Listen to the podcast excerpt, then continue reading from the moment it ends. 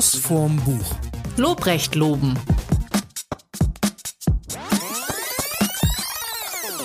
Hallo zusammen, hier sind Digger Alder Und Alter Digger. und wir haben heute eine ganz besondere Folge für euch, nämlich wir haben eine Studie gefunden, die besagt, dass immer weniger Schüler Bock auf Lesen haben und immer weniger Schüler auch Bücher lesen, also echte Bücher mit dem guten alten Geruch eines schönen neuen Buches, sondern zum Teil auf digitale Sachen umsteigen und das halt Auswirkungen hat auf ihre kognitive Intelligenz. Alles Opfer. alles Opfer. Und deswegen haben wir gesagt, wir müssen dahin, wo es weh tut, wo es richtig weh tut. Und wir müssen, äh, wir müssen Bücher ausgraben, weil wir wollen ja Leute zum Lesen bringen. Wir graben Bücher aus, die genau dahin gehen, wo es weh tut und wo die, die abholen, die jetzt das Buch verlieren. Und deswegen machen wir heute eine, ein, ein Special, möchte ich fast sagen, unter dem Titel Lobrecht loben. Wir haben zwei Bücher von Felix Lobrecht gelesen, weil vor allem wir natürlich auch den Podcast von Felix Lobrecht, Gemischtes Hack, super finden und er natürlich auch zu den ganz großen deutschen Podcastwesen gehört. Und wenn der auch noch Bücher schreibt, dann muss ja irgendwas dran sein. Also haben wir von dem zwei Bücher gelesen.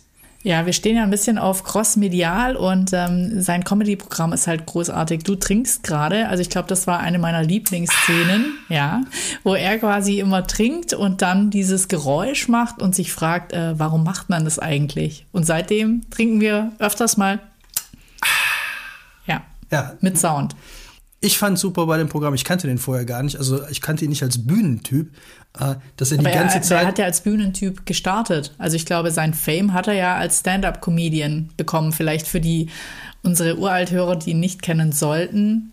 Er ist ein Instagram-Gott, auf, äh, auf jeden Fall. Und Stand-up-Comedian. ja, ich kannte ihn nicht. Also ich kannte ihn nur als Typ von gemischtes Hack und fand diesen Podcast am Anfang sehr, sehr lustig, finde ich immer noch. Aber dann haben wir im Bühnenprogramm geguckt und ich fand total lustig, dass er die ganze Zeit, er hatte so einen Stehtisch auf der Bühne, hat sich da immer abgestützt und hat dann da hingeguckt und da lag wohl ein Zettel. Und irgendwann, so nach drei Viertel der Show, hat er dann irgendwann gesagt, so, für alle, die da oben in den Rängen sitzen, die haben das gesehen. Hier ist gar kein Zettel. Ich tu nur so die ganze Zeit, als würde ich da drauf gucken. Das fand ich super lustig, weil er wirklich immer wieder da hingegangen ist und auf diesen Zettel geguckt hat. Ich glaube, er probiert ja sein Programm oder zumindest vor Corona hat er sein Programm immer auch live ausprobiert, also quasi in kleinen Clubs, um das dann weiter zu verfeinern. Funny. Was hast du mitgebracht? Ich habe von ihm mitgebracht, finde ich auch ähm, spannend, Sonne und Beton, seinen ersten Roman, den er geschrieben hat. Das fand ich ja total mies, aber irgendwie schon wieder lustig im Internet. Ich habe mir ein anderes Buch, irgendwas Sommer in Neukölln hieß das, glaube ich.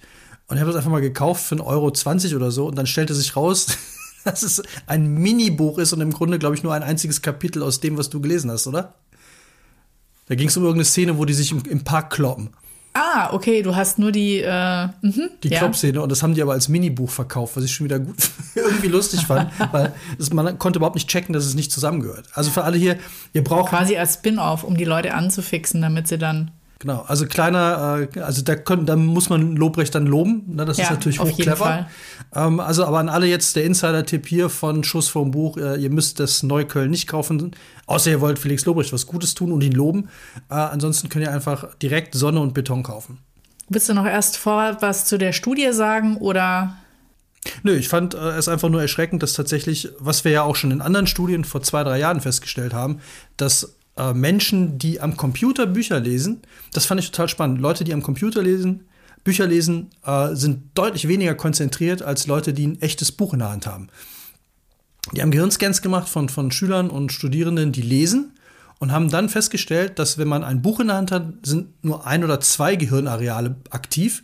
Und wenn man aber am Rechner oder am iPad liest, dann sind bis zu 20 oder 30 Hirnareale aktiv, weil drumherum so viel passiert und weil es ein Bildschirm ist. Und das bewegt irgendwie, das beschäftigt das Gehirn irgendwie deutlich mehr. Da hat man anschließend äh, Untersuchungen gemacht, wie viel die sich von dem Buch gemerkt haben. Und es war tatsächlich so, dass die Leute, die es am Rechner gelesen haben, 20, 30 Prozent, ich glaube sogar 40 Prozent weniger verstanden haben, worum es in dem Buch ging und, und erklären konnten, was da passiert ist und wie viele Leute da beteiligt waren, als die, die es wirklich als Paper gelesen haben. Ja, witzig finde ich ja, äh, ich glaube, der Börsenverein oder wer macht auch gerade so eine kleine Kampagne, sowas wie Lesen verlängert dein Leben. Also wenn du so und so lang liest am Tag, dann kannst du, keine Ahnung, ich sage sowas wie 23 Monate länger leben oder so. Ich glaube das sofort. Und was ich noch schlimmer fand, war, dass es tatsächlich nur noch Äh, ich glaube, EU-weit oder nee, im OECD-Durchschnitt gibt es tatsächlich nur noch ein Land, was da bei dieser Lesekompetenz noch hinter, wo die Freude am Lesen noch schlechter ist als in Deutschland, das sind die Niederlande. Also das heißt, wir sind wirklich ganz, ganz weit hinten und dagegen müssen wir was tun. Aber es ist krass, oder? Warum Deutschland? Warum liegen wir so weit hinten? Wir sind das Land der, äh, wir waren mal das Land der Dichter und Denker und jetzt sind wir, Achtung, das, das Land der das Opfer. nee, das, der Dichter und Lenker. Geht ja nur noch um Autos in Deutschland. Wir reden ja, nur noch über stimmt. Autos. Krass. Und über Söder. Also falls wir das noch nicht ge Nee, haben wir auch diesmal nicht im Podcast. nee, noch haben wir nicht. Nee, wir, wir hätten gerne Annalena Baerbock eingeladen. Äh, die hat aber keine Zeit. Ich glaube, das verstehe ich auch so Aber die hat auch jetzt auch ein neues Buch. Hey, das könnten wir auch mal lesen. Also an dieser Stelle, Und Annalena, wenn du gerade zuhörst, Ja, äh, du bist herzlich du bist herzlich eingeladen. eingeladen ja. Allerdings müssen wir uns jetzt erstmal um Felix Lobrecht kümmern. Ja. Man muss Prioritäten setzen. Ja, absolut. Ja, wir wollen auch die, die richtige Zielgruppe ansprechen. Ich trinke noch mal gerade einen Schluck. Also, Sonne und Beton. Worum geht's? Was muss man wissen und warum ist es gut? Also ich würde gerne nur den ersten Satz in seinem Vorwort äh, vorlesen, weil ich den schon so großartig fand. Ich wünschte, ich hätte mir mehr ausdenken müssen. Okay. Ähm, also es geht eigentlich darum, um einen heißen Sommer in Gropiusstadt. Es ist so eine Jungsklicke, es sind äh, vier Jungs, beziehungsweise drei Jungs und dann kommt ein neuer dazu, nämlich Sanchez. Der ist ein neuer, recht lässiger Typ, der kommt, die gehen alle noch zur Schule. Und ähm, der will halt irgendwie, ich meine, die hängen nur ab in dieser Hochhaussiedlung und überlegen sich halt, irgendwie müssen sie Geld verdienen. Ich meine, so Geld verdienen mit äh, Gras und äh, Drogen ist halt schon irgendwie abgegriffen durch. Gras und Drogen. Hey, brauchst du Rollrasen oder brauchst du Haschisch? Ja, genau. Geile Idee.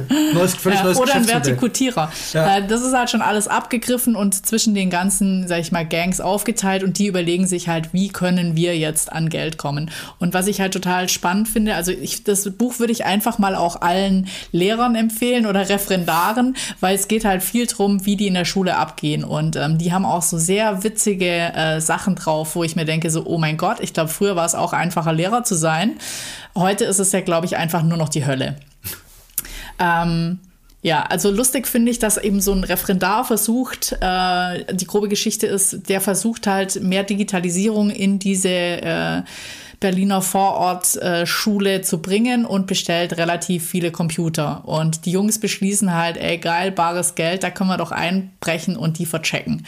Und das ist so quasi die Gesamthandlung von, von, von dem Buch. Und äh, da gibt's halt natürlich die verschiedenen Gangs, mit denen die dann Konflikte haben, weil eigentlich wollen sie ja irgendwie nur chillen, abhängen und eine Runde kiffen, aber allein um da Drogen zu besorgen, ist es halt schon ja, mein Gott, gehst du durch den Park, wirst verprügelt oder gehst du außen rum, guckst du einen falsch an, bist du sofort Opfer und kriegst einen übergezogen. Und das ist auch sehr interessant, auch immer in dieser Sprache. Also ich meine, du hast ja diesen kleinen Ausschnitt gelesen, aber äh, ich wollte es erst bei der Türsteherfolge mit reinbringen, weil äh, von wegen, du kommst hier nicht rein. Er hat halt äh, seinen Schülerausweis vergessen und kommt noch nicht mehr in die Schule rein. Also da kann man sich schon so ein bisschen vorstellen, die Security lässt ihn nicht rein, wie es da abgeht.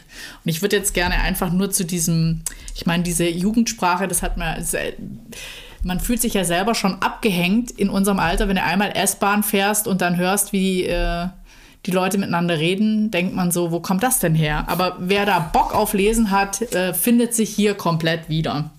Und jetzt nur so ein Beispiel? Äh, ich, ich will nur ein Beispiel aus der Schule, weil ich das so lustig fand. Dennis macht das Radio hinten auf der Kommode an und dreht es auf volle Lautstärke. Engin steht auf, klaut alle Päckchen Kreide aus dem Schlank, aus dem Schlank, aus, dem dem Schlank. Schrank. Das ist voll der schlanke Schlank hier.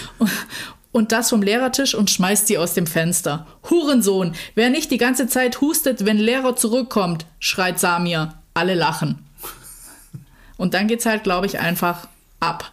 Und wir denken uns jetzt mal alle dabei, äh, dass er das tatsächlich wahrscheinlich viel davon so erlebt hat, oder?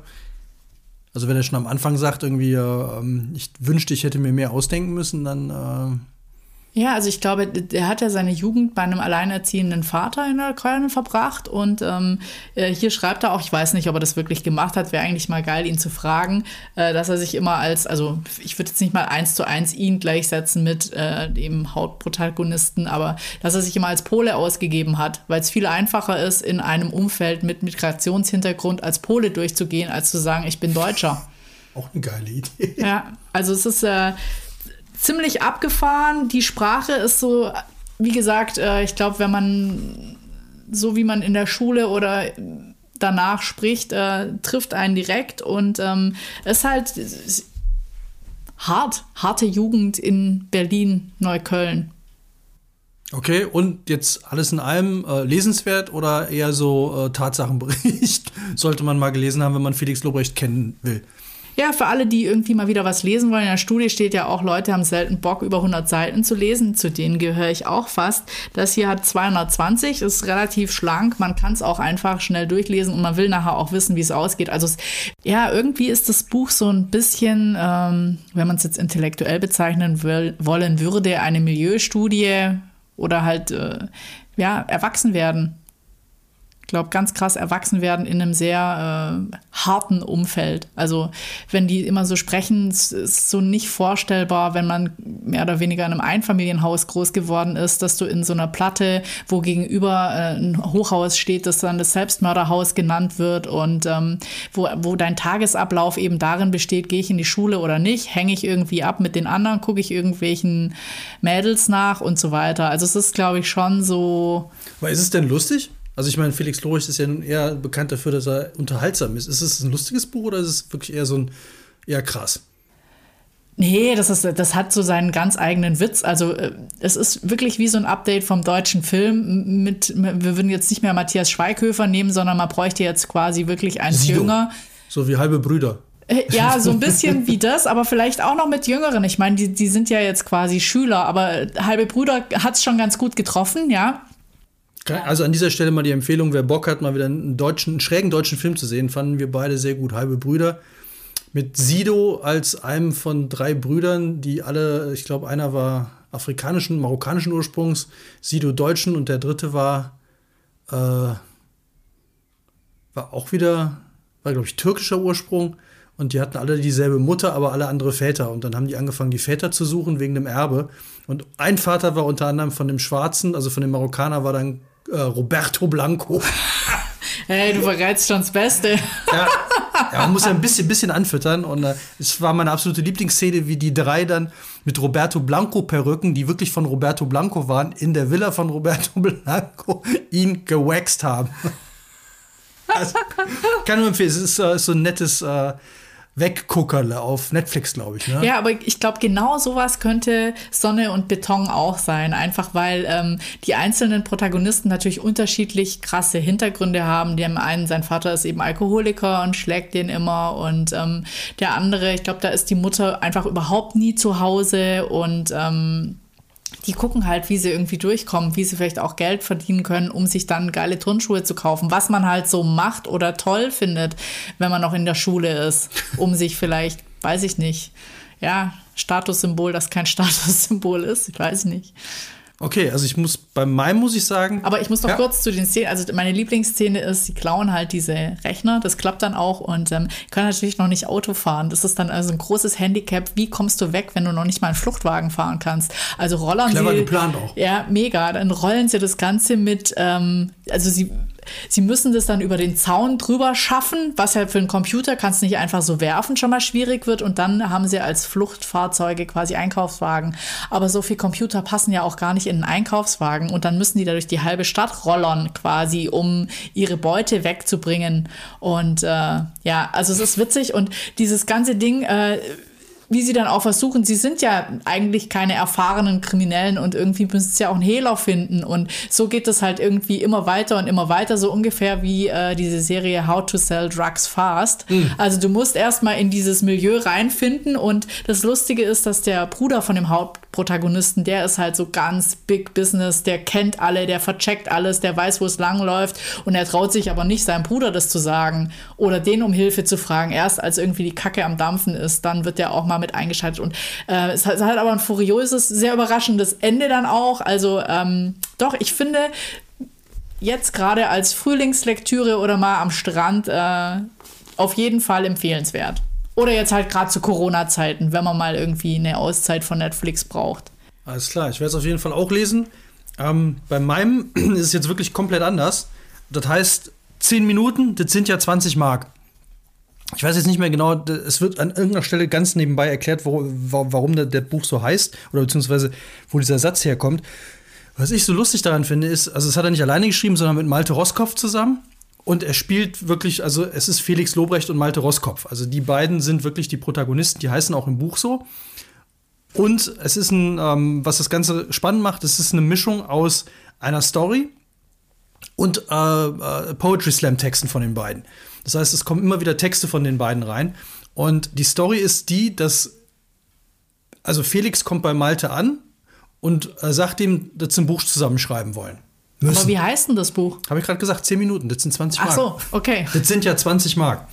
Äh, also er kommt halt bei dem an und sagt immer, ey, wir müssen ein Buch zusammenschreiben. Und dann schreiben die zusammen ein Buch. Und eigentlich geht dieses ganze Buch nur darum, wie die beiden zusammen ein Buch schreiben. Und dann immer wieder angefüllt mit Texten aus den Poetry Slam Wettbewerben, die sie dann so gemacht haben. Ich lese jetzt einfach mal einen kurzen Ausschnitt vor, damit man, was ich so gut finde, was ich so noch nicht kannte, ist, dass das Buch auch dauernd mit Regieanweisungen arbeitet. Also das versteht man, glaube ich, ganz gut, wenn ich mir einfach mal was vorlese. Ist jetzt einfach wahllos rausgegriffen. Und äh, also das Berlinerische, ich versuche es jetzt einfach mal, weil hier steht, steht halt so, ist halt immer Felix. Gut, dann bist du eben nicht neidisch, antwortet Felix trocken. Billig mir das eben alles nur ein. Er spricht so übertrieben verständnisvoll, dass Malte die Ironie hinter den Worten klar sein muss. Aber Malte. Äh, aber Malte, hört Felix nicht auf. Du solltest dich mal fragen, wen du mit deinen Ausführungen überzeugen willst. Mich? Felix macht eine lange Pause und blickt auf. Oder dich. Verdammt, denkt Malte, ob Felix etwa auch bei einer Kinderpsychologin war? Woher kennt er sonst solche Floskeln? Dich wollte ich überzeugen, Felix, sagt er knapp. Dich, dich und einzig allein dich.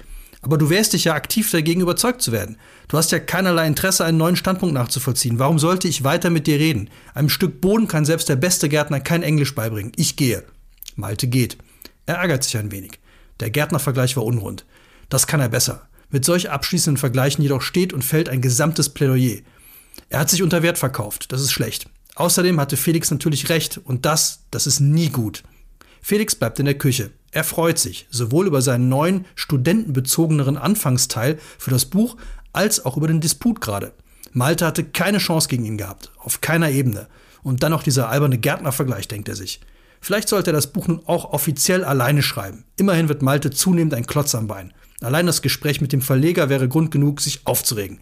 Alles hat dreimal so lange gedauert wie nötig. So, also so geht es die ganze Zeit. Jetzt hast du nur das Berlinerische vergessen. Aber egal. Das waren ja Gedanken. Das Berlinerische ah. habe ich jetzt nur gemacht, wenn er was gesagt ah, hat. Also okay. Felix, wenn Felix was sagt, ist es immer Berlinerisch, der andere nicht.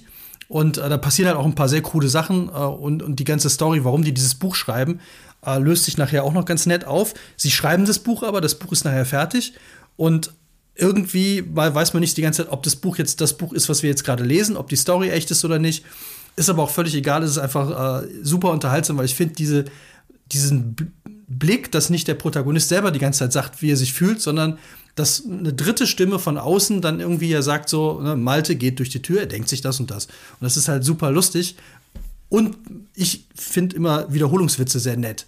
Und das passiert ja ganz häufig. Also, dass sich Sachen ganz oft wiederholen und es, es, dreht auch ziemlich am Rad nachher. Also bei Malte in der Wohnung sind angeblich Kleiber. Dann baut er sich ein Kleiber-Vernichtungsset und äh, rastet halt völlig in seiner eigenen Wohnung aus, um diese Kleiber hinter irgendwelchen. Äh, Was sind denn Kleiber? Vögel. Ah. Äh, die anscheinend bei ihm in der Wohnung wohnen. Und dann kommt auch noch eine Nachbarin ins Spiel, die da, der da total auf die Nüsse geht, dass er da oben immer mit seinem Kleiber Survival Set, was er ihr nachher dann verschenkt, weil er die Kleiber los wird. Und Felix glaubt das die ganze Zeit nicht und so. Und dieser Verleger ist halt auch ein völliger Honk.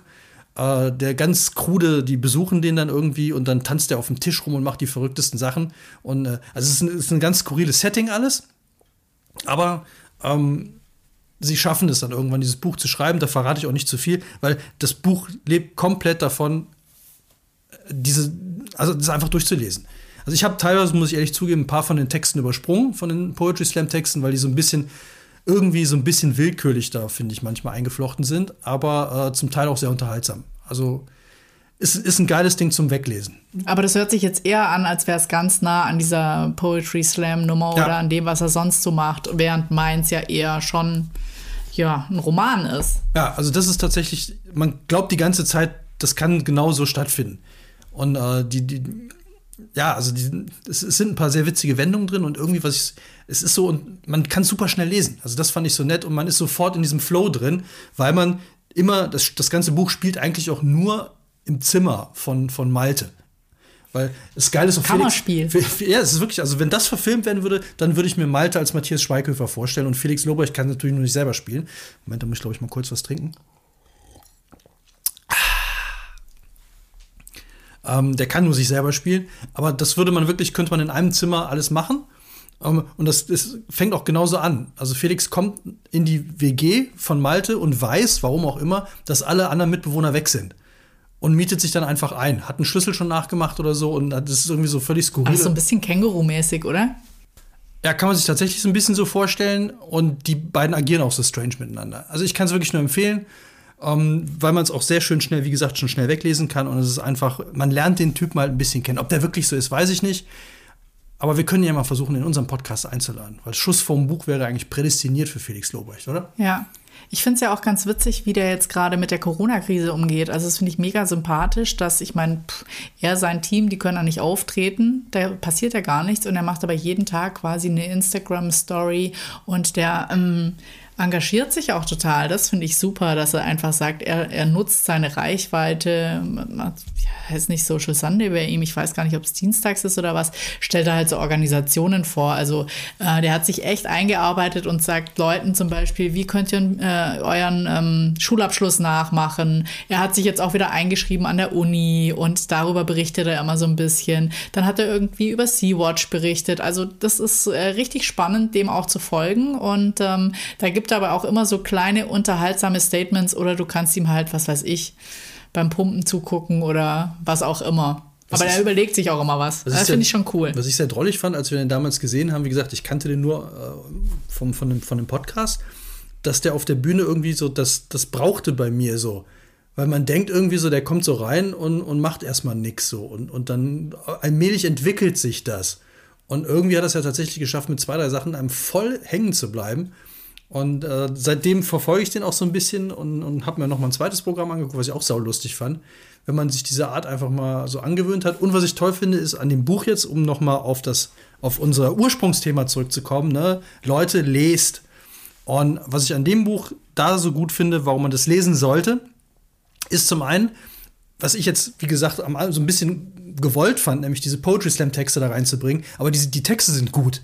Also das heißt, man hat diese Mischung, man kann einfach auch mal in andere Dinge reintauchen, weil die gehen immer um Beziehungen, um äh, wie er sich auf Partys verhält oder was auch immer, also alles, was die mal so wahrscheinlich auf der Bühne gemacht haben. Und man hat so, ein, so einen Eindruck, wie Poetry Slam funktioniert, wie die Texte funktionieren und kann halt mit einem Buch quasi eine Geschichte lesen und noch die Texte aus den, aus den Wettbewerben oder aus den Slams. Und das finde ich eine geile Kombi, weil irgendwas gefällt einem da bestimmt. Und es ist so, so ein Appetizer, um mehr zu lesen. Vielleicht muss man das zuerst lesen und hat dann Bock auf Sonne und Beton. Weiß nicht.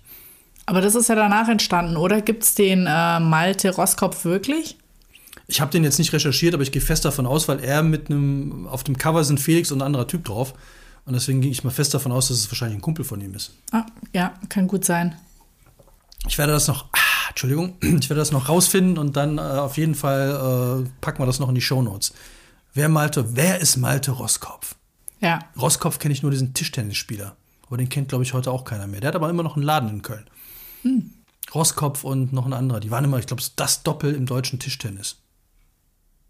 In der Generation. Da gab es Felix Lobrecht noch nicht. Ja, also Tischtennis spielen tun die da auch eher weniger. Aber ich habe ja gelernt, dass die Tischtennis-Netze äh, zum Siebchenreinigen benutzt werden. Wie zum Siebchenreinigen? Ja, du hast ja bei den Tischtennisplatten in den Problemvierteln sind ja, oder auch, glaube ich, ist immer, normalerweise immer so, hast ja keine, äh, keine Netze in der Mitte, sondern äh, so, so Lochplatten aus irgendwas, aus, ja, aus, aus Vandalismus sicher. Mhm. So, und äh, die werden wohl genutzt, um die äh, Siebchen der Wasserpfeifen sauber zu machen. Hab ich gehört. Ich habe ich, ich hab das nie gemacht. Ich, ich bin da raus. Ja, klar. Aber ähm, nee, habe ich sogar in einem Song mal gehört. Von, äh, von denen, die ich und mein Holz gemacht haben. Hm. 357er heißen die, glaube ich. Dieses Mal machen wir ja den Komplett-Rundumschlag. Das sind ja. sehr ausführliche Shownotes mit neuen Serientipps, obwohl wir euch ja zum Lesen bringen wollen. Ja. Ich kann aber nur empfehlen, das ist eigentlich, also der perfekte Soundtrack, für jetzt muss der perfekte Soundtrack für das Buch wäre tatsächlich die Platte, das Album verlinke ich von den, von den 357ern. Ähm, Da erzählen die das nämlich, glaube ich, da geht's, der Song heißt Platzverweis. Ja, das passt hier ziemlich gut. Und da geht es darum, wie die halt irgendwie an einem äh, abhängen auf dem Kinderspielplatz und da am, am Kiffen sind und dann kommt halt die irgendeiner vom Amt und erteilt Platzverweis. Es ist ja fast ein bisschen schade, dass du noch nicht Charno gelesen hast von Bela B. Weil, ja, okay, ich habe beide gelesen und ähm, jetzt bin ich auch sehr gespannt auf das von Felix Lobrecht, weil äh, Bela B ja, glaube ich, auch von den Kurzgeschichten her äh, kommt und man das und der so viele crazy Ideen in seinem Buch hat und ich meine, das Setting ist ja jetzt ähnlich wie bei Sonne und Beton, eben in Scharnow in Berlin, einem der Vororte oder Stadtteile, nicht Vororte, Gott. Ich fand noch eine schöne Ergänzung, ähm, auf sowas stehe ich ja immer. Am Ende des Buches hat Malte noch eine Liste, ähm, ein paar Listen eingeführt, weil der wohl äh, totaler Fan von, von so Auflistungen ist. Also unter anderem meine zehn liebsten Südfrüchte. Ah, High Fidelity. Ja, genau. Und äh, der Kader der Nationalmannschaft, bababa.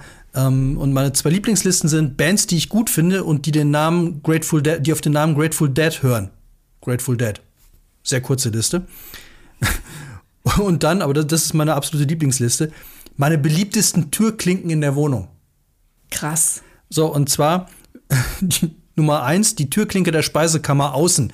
Weil ich nicht erwachsen genug bin, um auf Vorrat einzukaufen, ist meine Speisekammer meist leer. Daher benutze ich die Speisekammer selten. Entsprechend ist auch die Türklinke kaum abgenutzt und fühlt sich die wenigen Male, die sie berührt wird, unschuldig und sauber an. Außerdem benutze ich sie nur, wenn ich ausnahmsweise doch mal auf Vorrat eingekauft habe. In jenen Momenten fühle ich mich dann angekommen im Leben. Das ist vielleicht zweimal im Jahr der Fall. Platz zwei ist die Türklinke meines Zimmers innen. Platz 3 die Türklinke der Haustür außen. Platz 4 die Türklinke der Haustür innen. Mit riesiger Platz Begründung. 5 die Türklinke der Speisekammer innen. Speisekammer innen. Ja, aber überleg mal, der hat eine Speisekammer. Stimmt, haben wir noch nicht mal. Ne. Meine Oma hatte eine Speisekammer. Meine Eltern haben eine Speisekammer. Ich hatte eine Speisekammer in Köln in meiner Wohnung, aber da, die war so klein, die hätte noch nicht mal eine Türklinke von innen haben können, weil da hätte man gar nicht reingepasst. Das war eigentlich mehr ein Schrank als eine Kammer. Ja, wahrscheinlich war das der Abstellraum für Putz. Ja. War das in der Küche? Das war in der Küche, ja. War wohl mal eine Tür drin, aber war ein ganz kleiner Raum. Habe ich mal versucht, ein Studio reinzubauen. Ist grandios in die Hose gegangen. War das eher so äh, Toilettengröße, Dixie Das war ist das Mini. Mini. Mini, also ein Klo. Also der hat gerade ein Regal ungefähr von der Flasche, äh, Tiefe einer Flasche reingepasst. Und, da wolltest du dich reinsetzen. Stellen. Setzen wir gar nicht gegangen. Stellen. Oh mein Gott. Hatte schon eher was. Äh, Sagen. ich sperre ich sperr dich da ein, so Z-mäßig bei Pulp Fiction. Ja. Krass. Okay, wir machen jetzt auch neue Listen. Ich weiß gar nicht, ob ich Lieblingstürklinken habe, aber ich, ich kann das total nachvollziehen. Also zum Beispiel mag ich unsere Türklinken hier eigentlich ganz gerne. Das sind so, ja, naja, die fühlen sich haptisch gut an. Während ich jetzt zum Beispiel bei deiner Mutter diese total geschwungenen Messing-Türklinken schon beim Anfassen Macht keinen Spaß, unangenehm aufzumachen. finde. Ja, ja, Ja, bin ich absolut also- dabei. Ich könnte eine Liste machen von Lieblingslichtknöpfen. Weil ich fand die Drehschalter bei meiner Oma immer großartig. Das ist nicht eine Taste, wo man draufdrückt, mm. sondern wo man so klonk.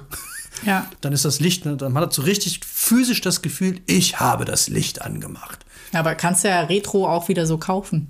Würde ich, glaube ich, auch irgendwann mal machen wollen, weil ich finde die großartig. Die haben wirklich so dieses haptische, ich kann was. Und während so Sensor, so, wo man einfach nur so drauf tippt, oh, Oder klatscht. ah, das geht gar nicht.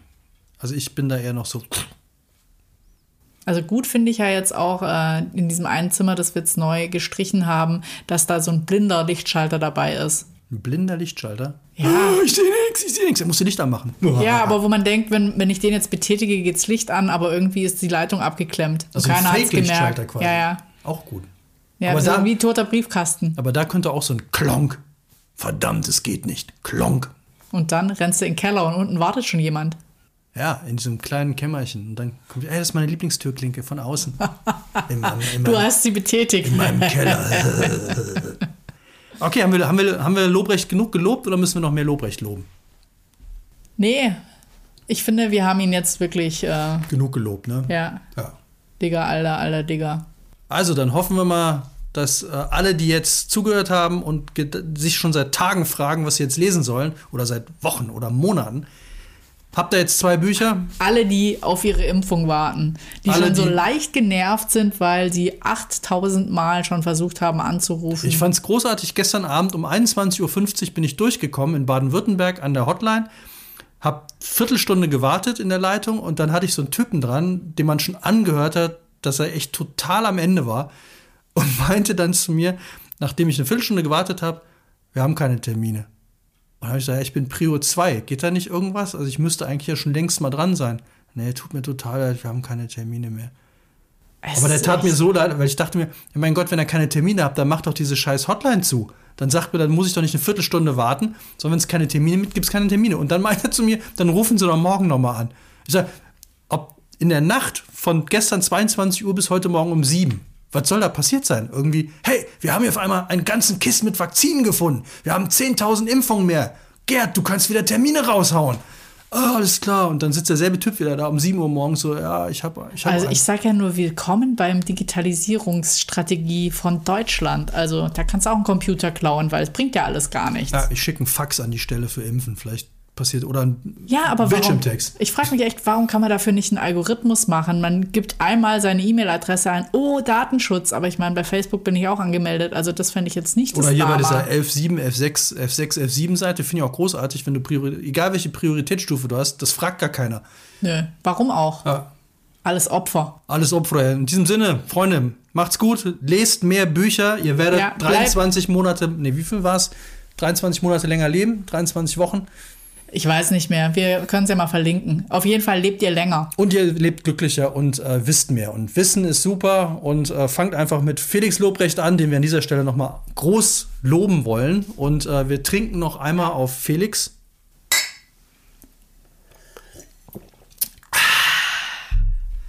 Macht's gut, bis zur nächsten Folge. Da haben wir, glaube ich, nochmal unseren Lieblingshörer zu Gast und reden über Krimis. Thriller. Thriller. Ja.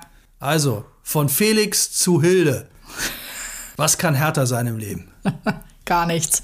Bis dann, macht's gut, bleibt gesund. Tschüss. Ciao.